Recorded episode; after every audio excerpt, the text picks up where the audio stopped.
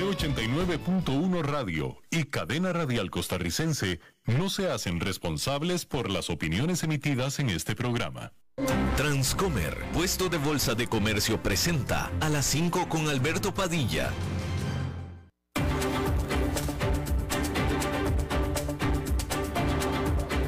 Inicia a las 5 con Alberto Padilla un programa diseñado con el objetivo de llevarte diariamente un tema de actualidad, acompañado siempre de reconocidos editorialistas, de lunes a viernes a las 5 de la tarde por CRC 89.1 Radio, a las 5 con Alberto Padilla.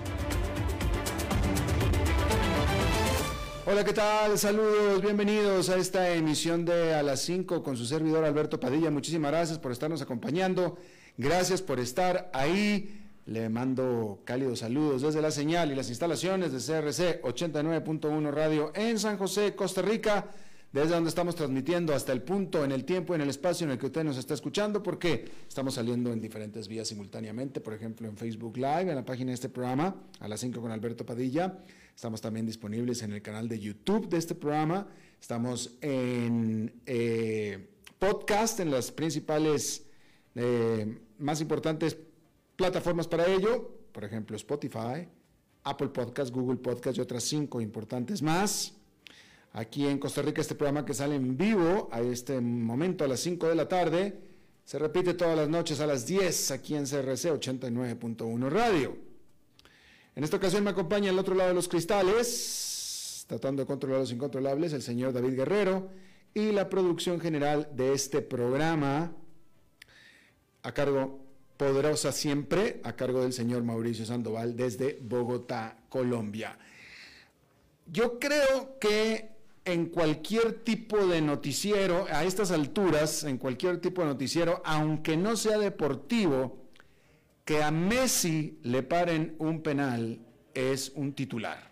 Por tanto, en este programa vamos a empezar con ese titular, que a Messi le pararon un penal cosa que es extraordinaria, es inusual. Al goleador número uno del mundo le detuvieron un penal. Y cualquiera hubiera pensado que esto era una tragedia, una mala noticia para la selección nacional de Argentina, ¿no es cierto?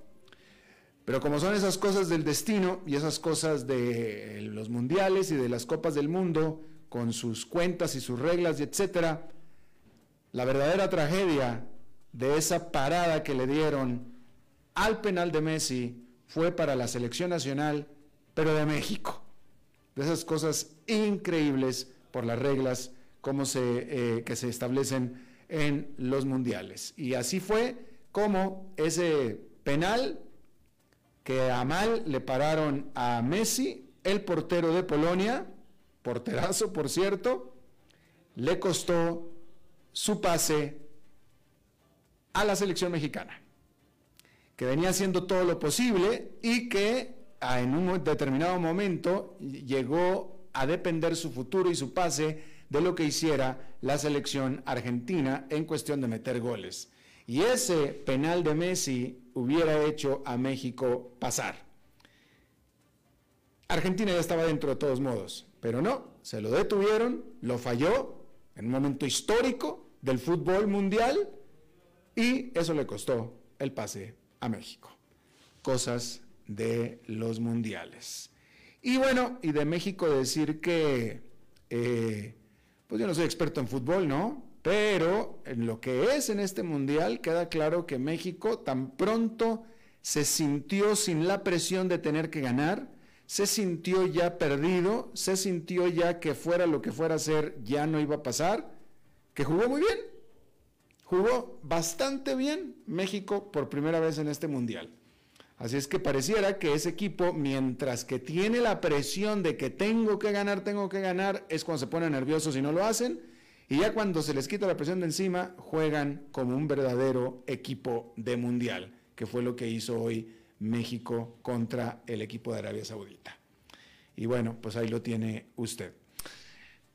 Bueno, en otras noticias, hay que decir que, eh, bueno, primero que nada, hay que empezar con la otra gran noticia, gran noticia a nivel mundial, ahora sí ya más apropiadamente del tema económico, y es que el presidente de la Reserva Federal dijo la frase más esperada del año. Definitivamente, la frase que todo el mundo estaba esperando por parte de él, de él que es el presidente del Banco Central de Estados Unidos, el banco central más importante del mundo. Y lo que dijo hoy Jerome Powell fue el tiempo para moderar la tasa de aumentos de intereses podría venir en este diciembre. ¡Pum! Y ahí todo explotó. Ahí fue la mejor noticia que pudo haber tenido el mercado, Wall Street, y verdad es que todo mundo, y a todo mundo que le importe la economía, y a todo mundo le importa la economía, así es que fue una tremenda, tremenda declaración de alguien que está obligado a cuidar muy bien sus declaraciones. A decir, para poner un poco de justicia al presidente Jerome Powell de la Reserva Federal, en su última reunión de noviembre, él había avisado, había avisado que la decisión de aumentos de tasas de interés próxima, la de diciembre, que es la próxima semana, se daría en base a los datos que hubiera entre aquella reunión y esta próxima. Y efectivamente, los datos sobre la inflación entre aquella reunión y esta próxima han sido de que la inflación parece que ya llegó a su pico o llegó a un pico. Llegó a un pico. Y entonces, consecuentemente, en estas declaraciones que hizo antes de la reunión, que será la próxima semana, el presidente dijo esto, entonces, que el tiempo para moderar el paso de aumentos de tasas de interés seguramente vendrá en diciembre. Con lo cual, está diciendo, bueno, pues primero que nada, que él está de acuerdo en que la inflación ya alcanzó un pico, quizá incluso está disminuyendo un poco, habrá que recibir la confirmación de los precios inflacionarios de noviembre, que apenas están por llegar, pero parece ser que todas las señales son que se confirma todas las señales son de que la inflación de noviembre será más baja que la que se registró en octubre, con lo cual se confirmaría la tendencia a la baja. Y entonces el aumento de tasas de interés ya no será extremo de tres cuartos de punto porcentual, que sería la quinta vez consecutiva que aumentaría la tasa en tres cuartos de punto porcentual, que es extrema. Y entonces el aumento sería de medio punto porcentual. Entonces, la buena noticia es que los datos están diciendo que la inflación está bajando, por tanto, la Reserva Federal está teniendo éxito en su lucha contra la inflación y que ya las, tasas de interés dejarán de subir tanto. Esto es importante, dejarán de subir tanto. Lo que pasa que en este momento el mercado está muy feliz con esto. Pero un aumento de medio punto porcentual es un aumento muy fuerte. Es un aumento muy fuerte. Ya no es de tres cuartos de punto porcentual y efectivamente pareciera ser que la tendencia es a la baja. Pero de todos modos, vamos, vamos a ver. O sea, podemos adelantar ante lo que dijo Jerome Powell que el próximo dato de inflación a noviembre será de confirmación de tendencia a la baja. Nada más que pues vamos a ver cuánto es, ¿verdad? Porque el dato de octubre todavía estaba arriba de 7 puntos porcentuales la inflación, que es altísima. Ya no de 8, como antes, pero más de 7. ¿Sí? Entonces, seguramente, ante lo que estamos viendo, podríamos esperar, y parece ser que Jerome Powell está esperando, que la inflación de noviembre sea más baja que la de octubre. Pero a ver, vamos a ver qué tan baja. Qué buena noticia que está bajando. Pero vamos a ver qué tan rápido. Porque aunque bajara todo un punto porcentual, que sería una bajada muy fuerte, definitivamente, ¿verdad? Muy fuerte, sería todavía por arriba de 6%, que sigue siendo muy alta. Sigue siendo muy alta. Entonces, lo que estoy tratando de decir es que afortunadamente ya la inflación alcanzó un pico, todo parece indicar, Ya la inflación va de bajada, todo parece indicar, todos esos eran elementos absolutamente necesarios y deseables, absolutamente. Sin embargo, todavía estamos muy altos. Todavía estamos, vamos por buen camino, pero todavía estamos muy altos. Todavía. Sin embargo, esto no impidió que allá en Nueva York hubiera una explosión con estas declaraciones y el índice industrial Dow Jones. El mercado rompió tres días, tres sesiones perdedoras consecutivas con un salto. El índice industrial Dow Jones de 2,18%, el Standard Poor's 500 con una ganancia de 3,09% y el Nasdaq Composite, que es el que más había caído, con una explosión de 4,41%. Y bueno, ahí lo tiene usted. Va a llegar un momento próximamente, antes de que termine el año, que el mercado se vaya a dar cuenta de la realidad, que es lo que yo aquí le estoy diciendo, que esa es la realidad. Sí, ya vamos para abajo, etcétera, pero todavía estamos muy altos. Y entonces el mercado va a volver a bajar. Al final, eso es todo lo que le estoy diciendo, que el mercado, o sea, sí, está, está, está, está, reaccionando a las buenas noticias pero la circunstancia está mala. La circunstancia está mala y el mercado va a tener que volver a caer. El fin de semana, el viernes, el viernes estaremos hablando más de esto, como usualmente hacemos. Y bueno, ahí lo tiene usted. Hay que decir que en China, dos ciudades de ese país, Chongqing y Guangzhou, dijeron que lo que es ellos aflojarán las restricciones del COVID-19, los confinamientos del COVID-19 en medio de las continuas protestas y manifestaciones ciudadanas en contra de estas medidas draconianas conocidas como de cero COVID por parte de China. De manera separada hay que decir que Jiang Zemin, quien fuera presidente de China, murió este miércoles a los 96 años. Jiang Zemin se convirtió en el presidente del Partido Comunista Chino en 1989, justo después de la masacre de la plaza de Tiananmen en Beijing, y fue quien presidió toda una ola de cambios económicos que fueron los que hicieron despegar a China hacia el camino a convertirse en la segunda economía más grande del mundo. Hay que recordar que hasta los años 80 y todo el siglo anterior hacia atrás, pero hasta los años 80, China tenía un PIB per cápita similar o incluso más bajo que el de los países centroamericanos. Y obviamente estoy hablando de todo Centroamérica, no estoy hablando de Costa Rica. Costa Rica es un país básicamente de ingreso medio. Pero lo que le estoy tratando de decir es que China era un país tan pobre como el más pobre. Y fueron estas reformas económicas que se dieron a partir de finales de los 80 las que hicieron toda, toda la diferencia. Y Jiang Zemin fue gran parte responsable de esto. Y bueno, eh, la Comisión Europea recomendó el congelamiento de 7.800 millones de dólares de fondos europeos para Hungría ante las preocupaciones y los temores por la justicia y la, eh, implantación de justicia allá en ese país de Hungría. Porque la Comisión Europea afirma que este país de Hungría ha fallado en resolver y poner a trabajar 17 reformas negociadas a lo largo del verano de este año antes de su fecha de límite en este mismo mes de noviembre, más temprano. Y esta decisión, por supuesto, que es un golpe fuerte al primer ministro de Hungría, Víctor Orbán, en medio de la precaria situación económica de este país.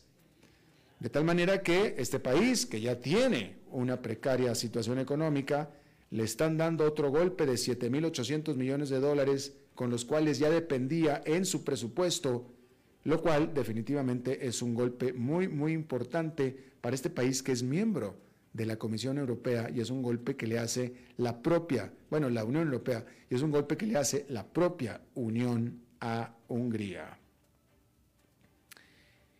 Y bueno, eh, hay que decir que conjuntamente Rusia y China realizaron patrullajes aéreos sobre el mar de Japón y del este de China, o mejor dicho, del mar de Japón y el mar del este de China, generando y causando que Corea del Sur lanzara jets para que acompañaran a estos que eran ocho aviones de guerra que habían entrado en su área de defensa aérea de Corea del Sur.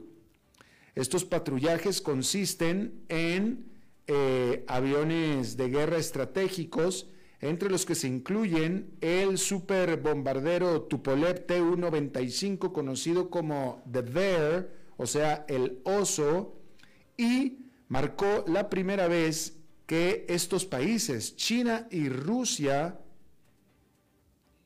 hacen aterrizar sus aviones militares en las instalaciones militares del el otro, es decir, aviones chinos en bases militares rusas y viceversas, de acuerdo a el Departamento de Defensa de Rusia, en esta que es, pues, vaya, pues que Rusia esté en guerra con Ucrania y por tanto casi en contra de todo el mundo, puesto que todo el mundo apoya a Ucrania prácticamente. Pero que China esté realizando estos ejercicios, si es que se pueden llamar ejercicios militares conjuntamente con China, y que se acerquen y se estrechen de, de, esa manera militar tan importante, pues bueno, se da para todo tipo de conjeturas. ¿Está usted de acuerdo? Bien, pues ahí lo tiene usted. En Estados Unidos hay que decir que la Casa de Representantes, esto se lo adelanté ayer, pero la Casa de Representantes aprobó, aprobó, ahora sí, la legislación que obliga a los trabajadores ferrocarrileros a seguir trabajando, ya, o sea, que los obliga a hacer lo que no quieren hacer, que es seguir trabajando y aceptar un nuevo contrato sobre los rechazos y objeciones por parte de los sindicatos. Es decir, los sindicatos no eh, estaban a desagusto, no estaban contentos, amenazaron a huelga para tratar de forzar a las empresas, ¿no? Pues, lo, lo que es una huelga. Sin embargo, resulta que en un sector tan estratégico como es ferrocarriles de carga, en cualquier país, básicamente que tenga ferrocarriles de carga, por supuesto, y Estados Unidos es uno de ellos, pues simplemente es un sector que no se puede dar el lujo de detenerse, de detener operaciones. Simplemente no se puede dar el lujo. Así es que qué pena, dijo el Congreso de los Estados Unidos, qué pena sindicatos, qué pena trabajadores, estamos con ustedes, los apoyamos todo lo que ustedes quieran, etcétera. Simplemente lo que pasa es que no pueden eh, hacer huelga.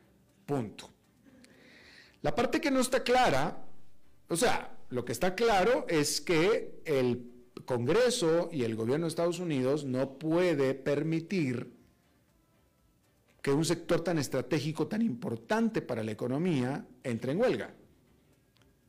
Y entonces la noticia es que, por tanto, obligan a los trabajadores a aceptar un contrato. Lo que parte que yo no conozco es por qué no obligan a la empresa a otorgarles el contrato. Porque pareciera, pareciera por la, por la información disponible, pareciera que a los que se les está obligando es a los sindicatos o a los trabajadores, a, los obliga a aceptar lo que la empresa les está ofreciendo. No al revés. No está obligando a las empresas a otorgarle lo que los sindicatos están exigiendo.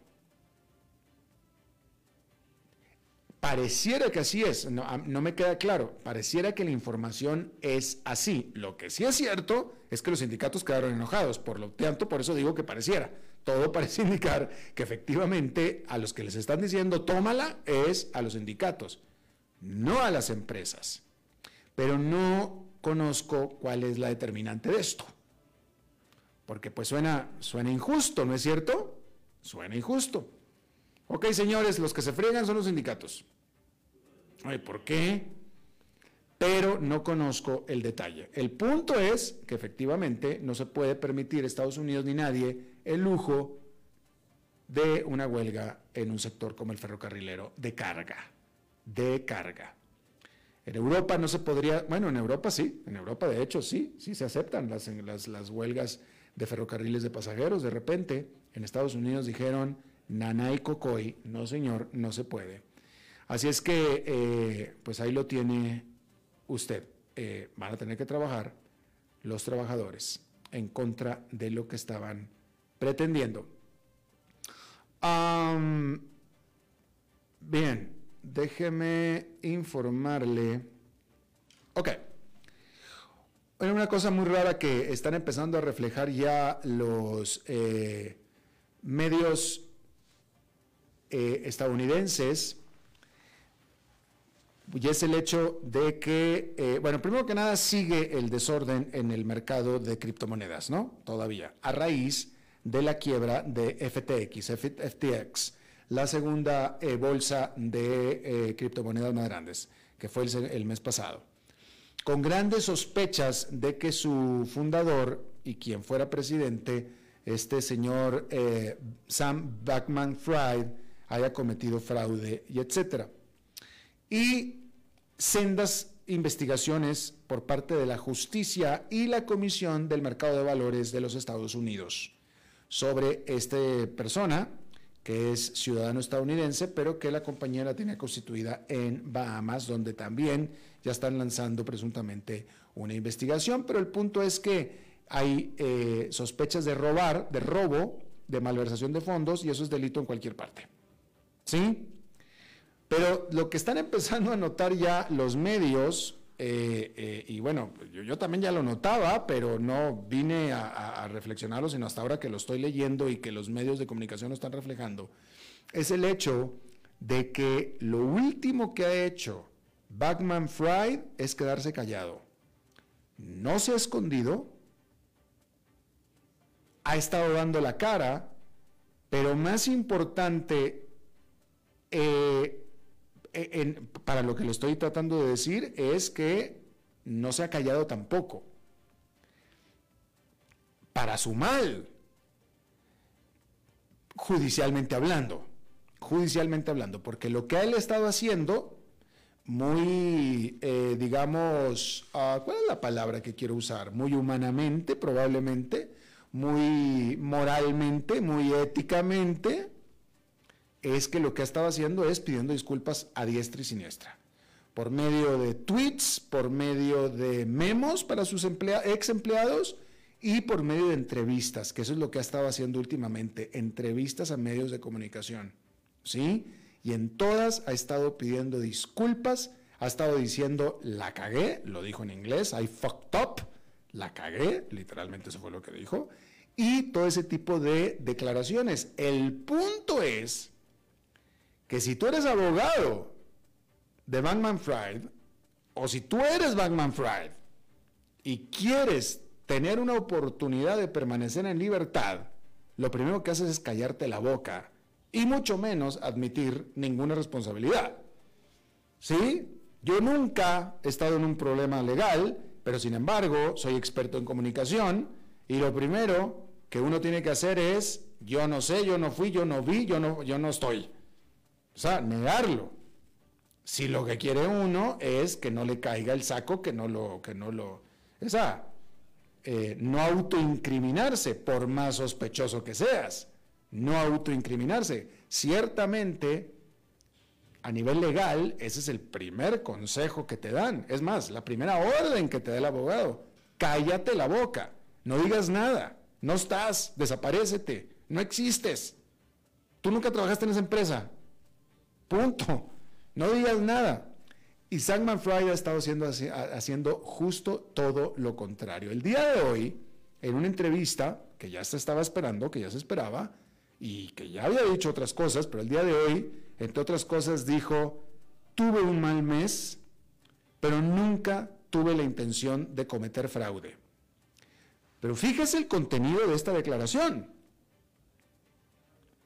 Porque él no está diciendo que no cometió fraude. Dijo que nunca tuve la intención de cometer fraude, nunca traté de cometer fraude, lo que no significa que no lo cometí. Entonces es una aceptación intrínseca, y, o sea, yo se lo digo porque eso es lo que lo van a usar en, los, en los procedimientos legales. El Departamento de Justicia, todo esto lo va a usar, los fiscales. ¿Sí? Porque un accidente, un yo no quise, un no fue mi intención, no es exculpación. No. O sea, modos lo hiciste. Y eso es lo que él está diciendo. Él está, él no está diciendo no hubo fraude. No está diciendo eso cosa que se esperaría que dijera categóricamente, no hubo fraude, no hubo fraude, demuéstrenmelo, no hubo fraude. No, no estoy diciendo eso, él está diciendo, nunca traté de hacer fraude. O sea, a lo mejor sí lo hice, pero no fue mi intención. Y todo esto es lo que le va a venir a caer encima. Ahora, lo que no se sabe es si Bankman Fried lo está haciendo por decente o por bruto. La verdad, digo, ¿no? ahora, ojalá y sea por decente y por moral y por ético, ojalá. Y sería muy loable de su parte, muy encomiable, definitivamente. Este, ciertamente, eh, poco visto, porque no te sirve absolutamente nada, no des entrevistas. Y Bagman Fried lo está haciendo y claramente no le está haciendo caso a los abogados. No dudaría yo ni tantito, ni tantito. Ya, ya los primeros abogados que él contrató, a los pocos días eh, lo, corrieron, los abogados a él, es decir, se, salieron del caso, lo, rechazaron, alegando ellos que tenían grandes conflictos de interés, eh, pero no, no, no, no especificaron de qué se trataba ese asunto.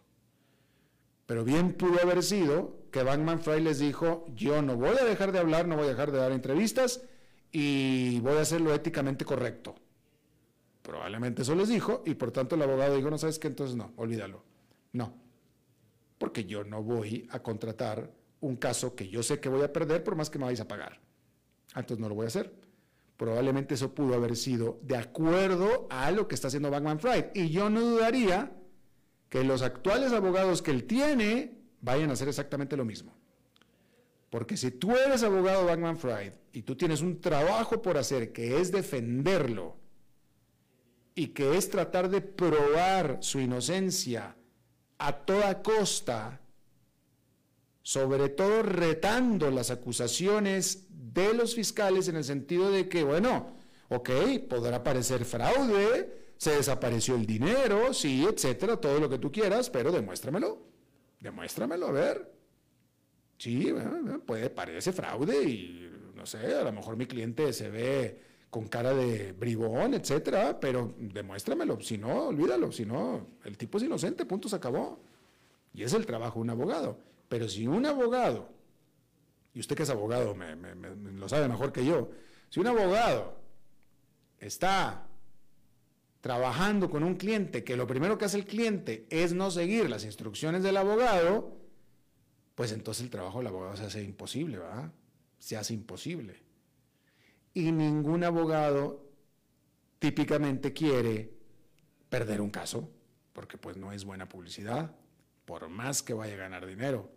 Ningún abogado quiere perder un caso, y mucho menos un caso de alto perfil como este. Así es que no, mire, no lo dude que mañana pasado le esté yo informando aquí que los actuales abogados de Bankman Fried le, le vayan a decir, chao pescado, yo tampoco te represento. Ante esto que está haciendo, que es judicialmente hablando un suicidio. Un suicidio, porque se está autoincriminando total y completamente. Y yo le puedo asegurar que es en total desacato del consejo de sus abogados, definitivamente. Em, David, ¿Tenemos tiempo o ya nos vamos a corte? ¿Ah, ¿Le seguimos? ¿Más? Ok. Dice David que le seguimos. Eso quiere decir malas noticias con respecto a nuestra... ¿Ah, sí? Ah, ya no. Ok. Esos controles descontrolados. Bueno, entonces, vamos a hacer una pausa y regresamos con nuestra entrevista de hoy. A las 5 con Alberto Padilla, por CRC 89.1 Radio. Desde los verdes bosques de nuestra montaña nos llega agua Cerros de la Riva, agua fresca de manantial que te permitirá vivir en equilibrio, proteger tu salud y la de tu familia, libre de sustancias químicas, envasada sin alterar su naturaleza a 2.000 metros de altura. Agua Cerros de la Riva, naturalmente neutral. Búscanos como cerrosdelarriba.gmail.com. Llámanos al 8374 3229. Cerros de la Riva, Live Spring Water. Ok, gracias a todos por haber venido a la fiesta de despedida de don Alberto, quien cumple 30 años de trabajar para nuestra empresa y bueno, le llegó el día del retiro. Don Alberto, ¿por qué no viene acá y nos da unas palabras? Muchas gracias a todos. Solo puedo decirles que si alguien sabe de algún trabajito, que por favor me dicen. Es en serio. No me preparé para este momento y tengo que ver cómo consigo otro trabajo. No cometan el mismo error que yo.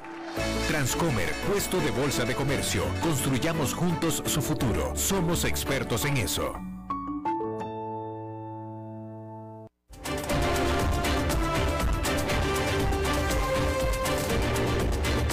Seguimos escuchando a las 5 con Alberto Padilla.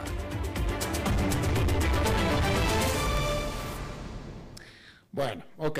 Eh, le aviso que por lo pronto tenemos problemas técnicos con la entrevista, así es que vamos a tratar de conectarla tan pronto podamos conectarla.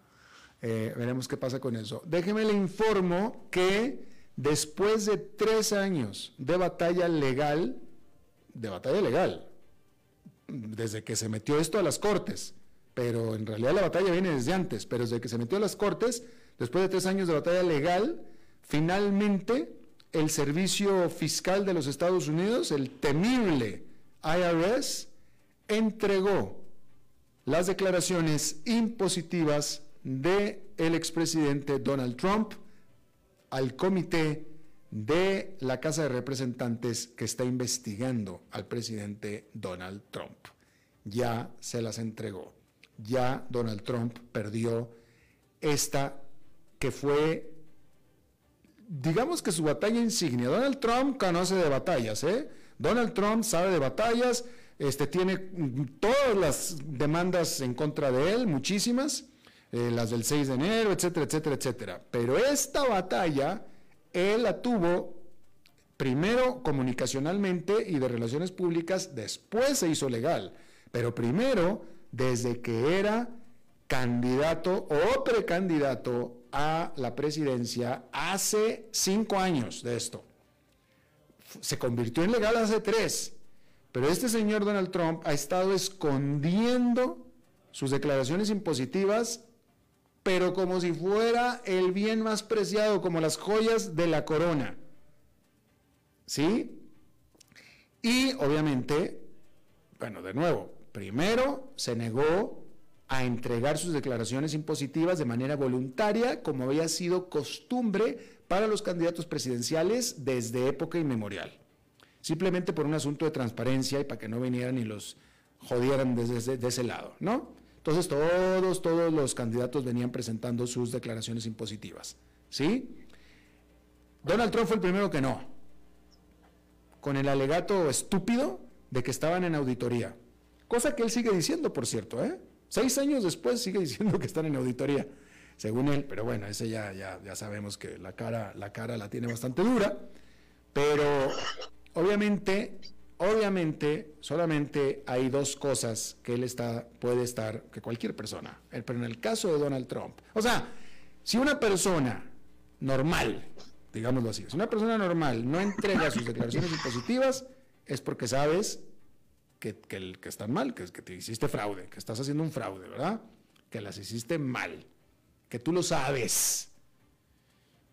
yo, yo, yo podré entregar mis declaraciones impositivas y seguramente están mal pero van a estar mal por un accidente, porque es fácil cometer accidentes o errores, ¿sí?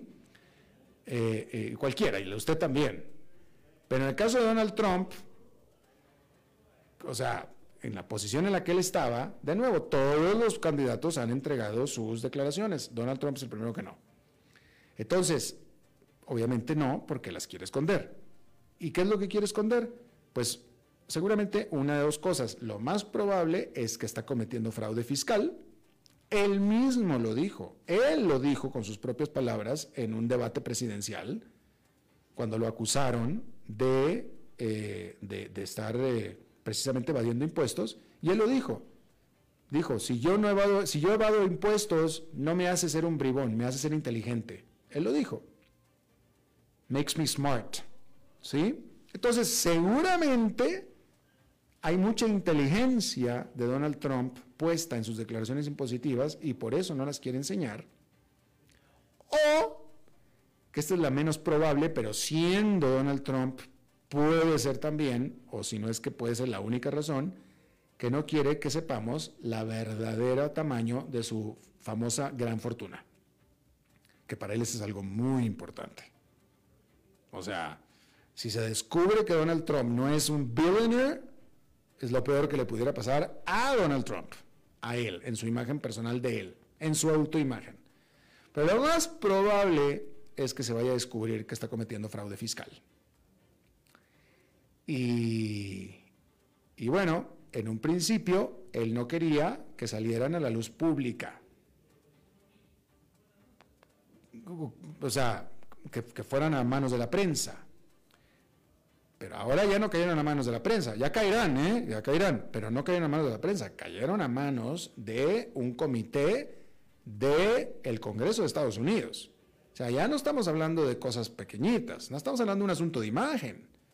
No, ya estamos hablando de cosas judiciales. Y seguramente ahí se va a descubrir lo que él estaba escondiendo. Y eso lo va a meter en grandes, grandes problemas. Esos son sus declaraciones impositivas personales. Aparte están las declaraciones impositivas de Trump Organization, por las cuales su ex jefe financiero del Trump Organization ya está cooperando con las autoridades después de que le comprobaron a él como CFO o como jefe financiero del Trump Organization que cometió fraude fiscal. ¿Sí? O sea, porque él era el que firmaba las declaraciones. Pero pues el señor seguramente no se mandaba solo, ¿verdad? Y de esa parte todavía no se sabe cómo se va a desenlazar eso. Porque seguramente este señor está cantando como canario y muy probablemente esté cantando que lo obligaron o que lo conminaron a hacer esos fraudes que ya se comprobaron que se hicieron por parte de las declaraciones impositivas de Trump Organization. Así es que por ese lado seguramente también van a agarrar a Donald Trump, muy probablemente. Bien, entonces, eh, ¿estamos, eh, David? Ok, vamos a cambiar de tema completamente. Vamos a hablar, el fin de semana se informó una noticia que a mí me pareció bastante sorpresiva, puesto que no la esperaba. Entonces, por tanto, hay que decir que una noticia bastante inesperada. Y es que el gobierno de Estados Unidos autorizó a una petrolera suya, una petrolera estadounidense, que es Chevron, una de las petroleras más grandes del mundo, a comenzar, autorizó a regresar a Venezuela para explotar petróleo por razones humanitarias. Las petroleras estadounidenses estaban impedidas, por lo pronto por Estados Unidos, seguramente también por Venezuela, ya lo veremos, pero por lo pronto por Estados Unidos, como parte de las sanciones de Estados Unidos hacia Venezuela, de explotar petróleo. Pero ahora llegó Estados Unidos a un acuerdo con el gobierno de Venezuela para que Chevron de Estados Unidos comience de nuevo, regrese a Venezuela a explotar petróleo por razones eh, humanitarias con una reiteración por parte tanto de Chevron como del gobierno de Estados Unidos de que esta medida no causará o no se espera que cause efecto inmediato en el mercado petrolero como tal. Ahí, esa es la noticia. Vamos a hablar de esto y le agradezco muchísimo a Gonzalo Monroy, que es eh, un consultor de muchísimos años con experiencia en el sector energético de hidrocarburos, con especial atención en eh, México, que esté con nosotros. Eh, Gonzalo, gracias. sí me escuchas, ¿verdad? Hola Gonzalo, ¿sí me escuchas? Perfectamente, te escucho muy bien, Alberto. Ya, nosotros también a ti, Gonzalo. Cuéntanos, Gonzalo, eh, hasta lo que puedes saber tú, ¿en qué consiste y qué significa esta autorización de Chevron para entrar a Venezuela a explotar petróleo? Claro que sí. Pues mira, antes de decir de qué significa, hay que entenderlo sobre todo en las sanciones que le había puesto el gobierno norteamericano, que ya datan incluso de administraciones anteriores a la de Joe Biden, en torno a Venezuela. Era que no podían hacer eh, negocios, no podían financiar incluso las empresas de participación mixta que existen en, el país sudamericano. Al no poder hacer esto, muchas de las empresas simplemente empezaron a salirse. El caso quizá más sonado es el de ExxonMobil, que pues prácticamente demandó al gobierno, eh, sí, chavista hay que llamarlo en, su momento, justamente por 20 mil millones de dólares y es un juicio que todavía no ha terminado. En el caso de Chevron, justamente ellos se quedaron, llevan operando justamente allá, pero no han tenido mucha, mucha facilidad para poder comercializar ese petróleo crudo, sobre todo mandarlo de exportación, se ha quedado localmente. Todos conocemos los problemas económicos de, Venezuela y obviamente sabemos de que no hay tampoco una capacidad importante para poder refinar ese petróleo. ¿Qué ha pasado? Muchos de artilugios, esquemas, genuinamente de película de ciencia ficción para poder sacar ese petróleo de Venezuela, muchas veces ha llegado incluso hasta Irán, ahí se ha refinado y se manda de regreso el combustible, ya sea gasolina, diésel o turbocina. Lo que está diciendo en la administración de Joe Biden es que ese petróleo crudo ya puede llegar a las refinerías de Estados Unidos. Hay algunos detalles que hay muchas, muchas contradicciones, Alberto.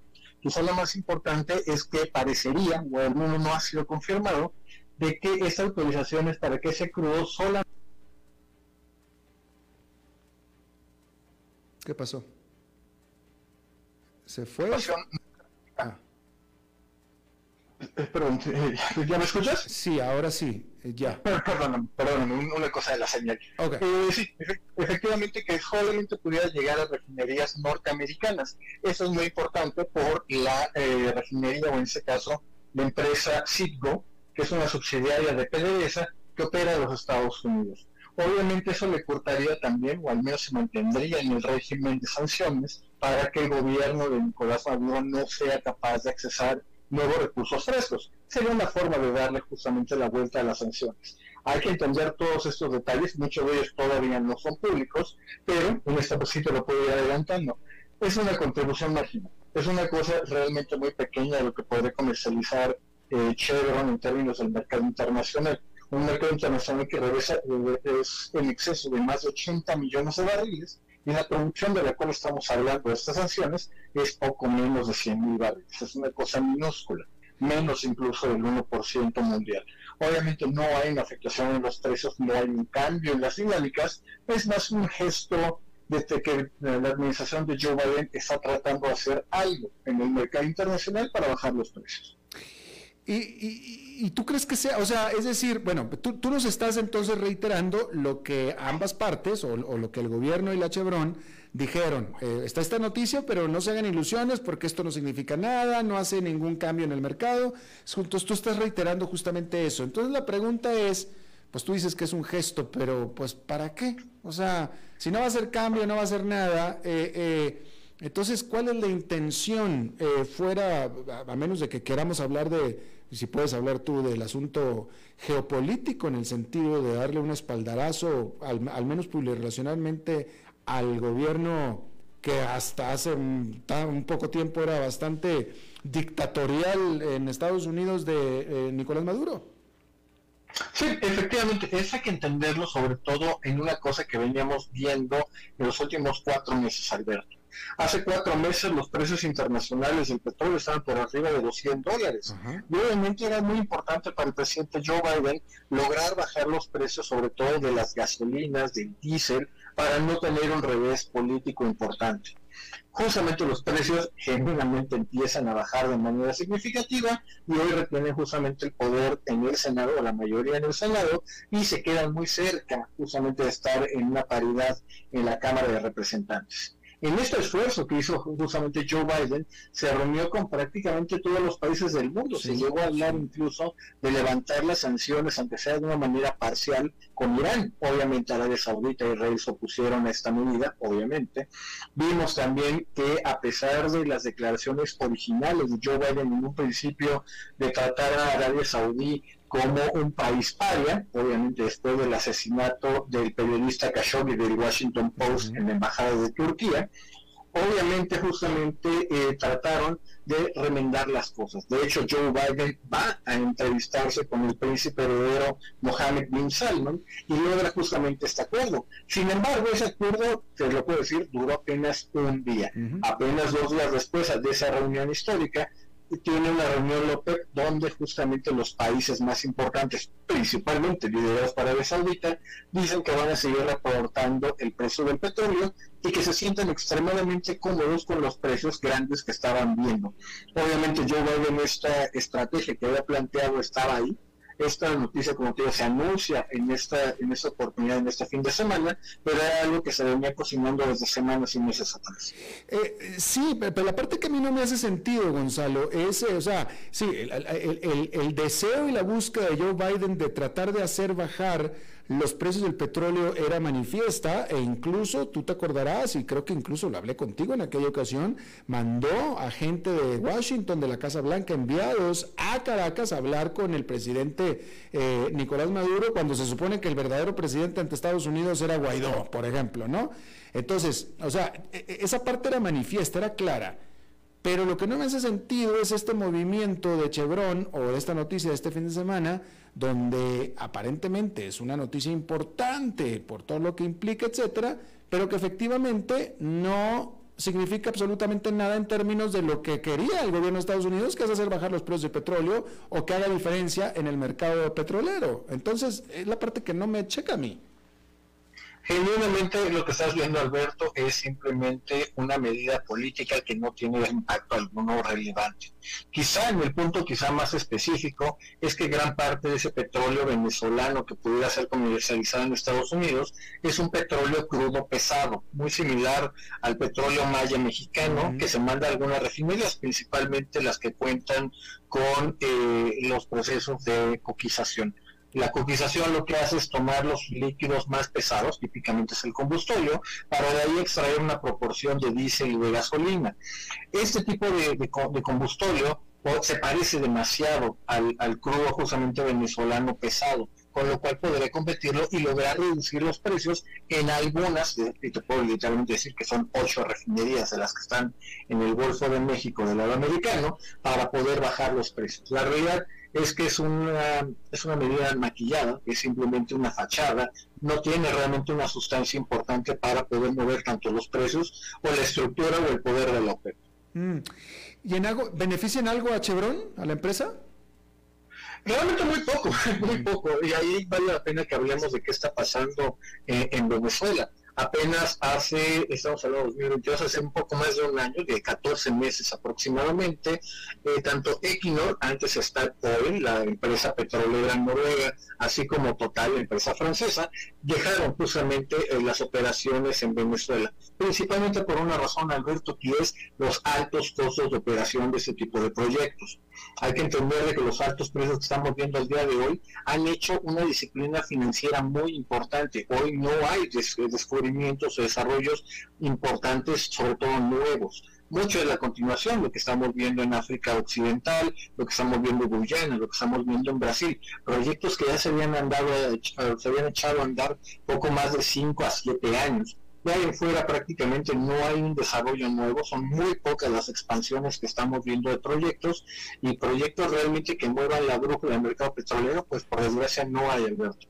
Y ahora, eh, Venezuela en general, y esta es pregunta, Venezuela en general está eh, produciendo muy por debajo de su capacidad instalada, ¿cierto?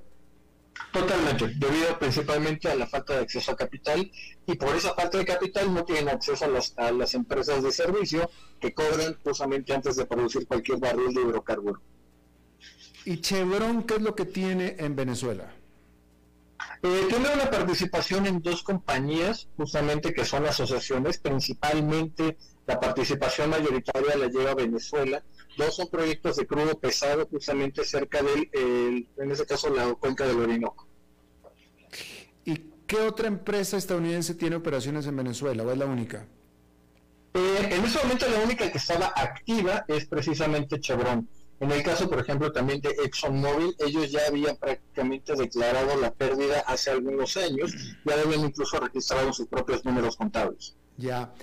Y bueno, eh, eh, quien estaba dando la nota últimamente, lo que pasa es que son tan chiquitos que nadie les hace caso, pero en el sector petrolero, quien estaba dando la nota petroleramente hablando es el vecino de Venezuela, Surinam. Sí, efectivamente ha habido nuevos descubrimientos importantes son, hay que decirlo, son prometedores, todavía falta mucho mm. para poderlo llevar a una realidad. En cambio, el que parecería, para una forma, yo diría que un poco irónica, la gran ironía es que también su otro vecino, que es Guyana, yo te diría que hay una, una, una, broma, si lo queremos llamar así, un dicho en la industria petrolera actual, que cada vez que alguien estornuda hay un descubrimiento en Guyana. La cuenca de Starbucks, que ha sido extremadamente prolífica para ExxonMobil y sus socios, principalmente GES, también otra empresa americana, pues prácticamente está proyectada para producir más de un millón de barriles adicionales dentro de los siguientes 5 a 7 años. Es una cosa que sí puede empezar a cambiar la brújula y sobre todo la conversación. Oye, están hablando de que ya la nueva Dubái, los nuevos Emiratos Árabes Unidos, ¿no? Sí, efectivamente hay, hay, una enorme, una enorme eh, promesa, pero de nuevo, esto no está dicho, hay mucho trabajo detrás para poder llegar a que ese sueño sea vuelto a realidad. Bueno, y en otra parte del mundo, quien prefiere, parece ser, y es más bien pregunta que te hago a ti, pero parece ser que Irán prefiere ser pobre pero nuclear que rico exportando petróleo sin nuclear. Efectivamente, en el caso, hay que entenderlo claramente, es una posición meramente defensiva lo que está pasando. Hemos visto incluso las diferentes manifestaciones en el régimen iraní de los ayatolas, precisamente por el trato que le han dado a las mujeres tan despectivo. En ese sentido es una parte de gobernabilidad interna, pero también de proyección externa. Hay que entender de que dentro de la parte musulmana hay dos grandes corrientes, los suníes y los chiitas. El, el tipo de islamismo que se practica en Irán es del tipo chiita, mientras que el lado de Arabia Saudita y demás países, Emiratos Árabes, el propio Qatar, ahora tan moda con el Mundial, son del corte eh, eh, suní. Obviamente esto los deja en una clara desventaja. Para ellos es una parte de proyección, no solamente, eh, yo diría que nuclear, pero también, sobre todo, de una proyección religiosa en el mundo eh, árabe en este caso. Obviamente esto sobrepasa el entendimiento pragmático, yo te diría de esta manera, Alberto, que tenemos quizá en Occidente, pero que para ellos es prácticamente una definición de identidad propia. Sí pareciera, porque de nuevo, o sea, Irán tiene la opción de cancelar su programa nuclear o bien abrir su programa nuclear para demostrar que no está haciendo eh, bombas ni nada de eso y exportar petróleo y traer dólares o recursos a cambio de ese petróleo, etcétera, o estar como están, que es construyendo un arma nuclear y con el petróleo congelado por las sanciones. Ellos prefieren esto último. Efectivamente, y ahí hay que entender incluso en esta parte, y es una cuestión geopolítica, que hay gran parte del actor que no se ha sumado a las sanciones importantes al país árabe, eh, en este caso al, país árabe, en este caso a, Irán, ha sido precisamente China. China ha preferido hacer trampa, en este caso, al, mundo internacional y con eso ha estado comprando y procesando el crudo eh, iraní. Obviamente, siendo China uno de los países más grandes del mundo, no es tan fácil poderle imponer su cooperación o su participación en este tipo de medidas. Y obviamente eso ha dificultado la aplicación de un régimen que femenamente diera un poco más de estabilidad en una zona bastante complicada del norte. Sí. Oye, ya que estabas hablando de China, con todo lo vasto, grande, gigante que es China, no es un gran productor de petróleo, ¿cierto?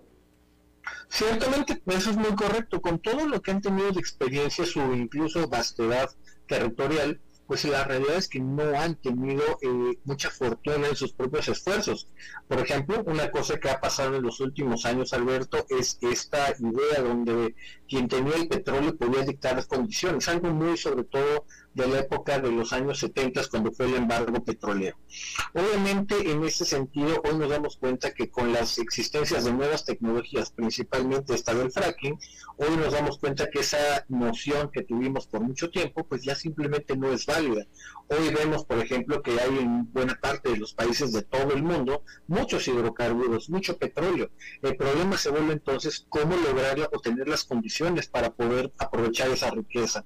En el caso de China, obviamente sabemos que las transferencias tecnológicas que le requieren a cualquier compañía que quiera trabajar en el gigante asiático, pues hace que muy pocos se quieran asociar con sus grandes empresas. Muchas de ellas incluso tienen participación en otros países. Sino, Sinopec principalmente, son de los dos grandes jugadores mundiales que obviamente no tienen participación en Estados Unidos, de nuevo, por seguridad nacional, pero que han aprendido bastante en otras latitudes, pues una parte incluso en el propio Brasil, otra parte en África Oriental, han tenido alguna participación importante, pero no lo suficiente para poder eh, desarrollar sus recursos que tienen en, en su suelo.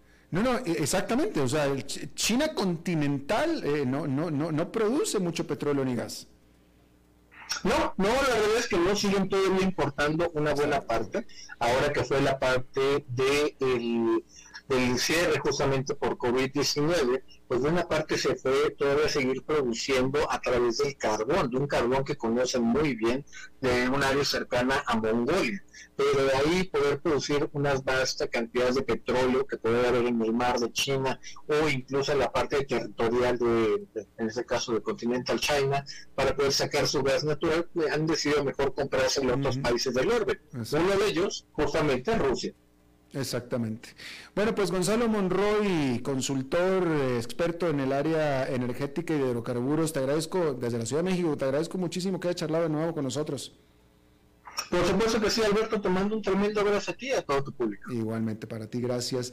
Y bueno, eso es todo lo que tenemos por esta emisión de A las 5 con su servidor Alberto Padilla. Muchísimas gracias por habernos acompañado. Espero que termine su día en buena nota, en buen tono y nosotros nos reencontramos en 23, en 23 horas. Que la pase muy bien. A las 5 con Alberto Padilla fue traído a ustedes por Transcomer, puesto de bolsa de comercio. Construyamos juntos su futuro. Somos expertos en eso.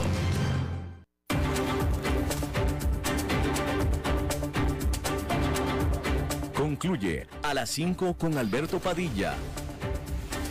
Un programa diseñado con el objetivo de llevarte diariamente un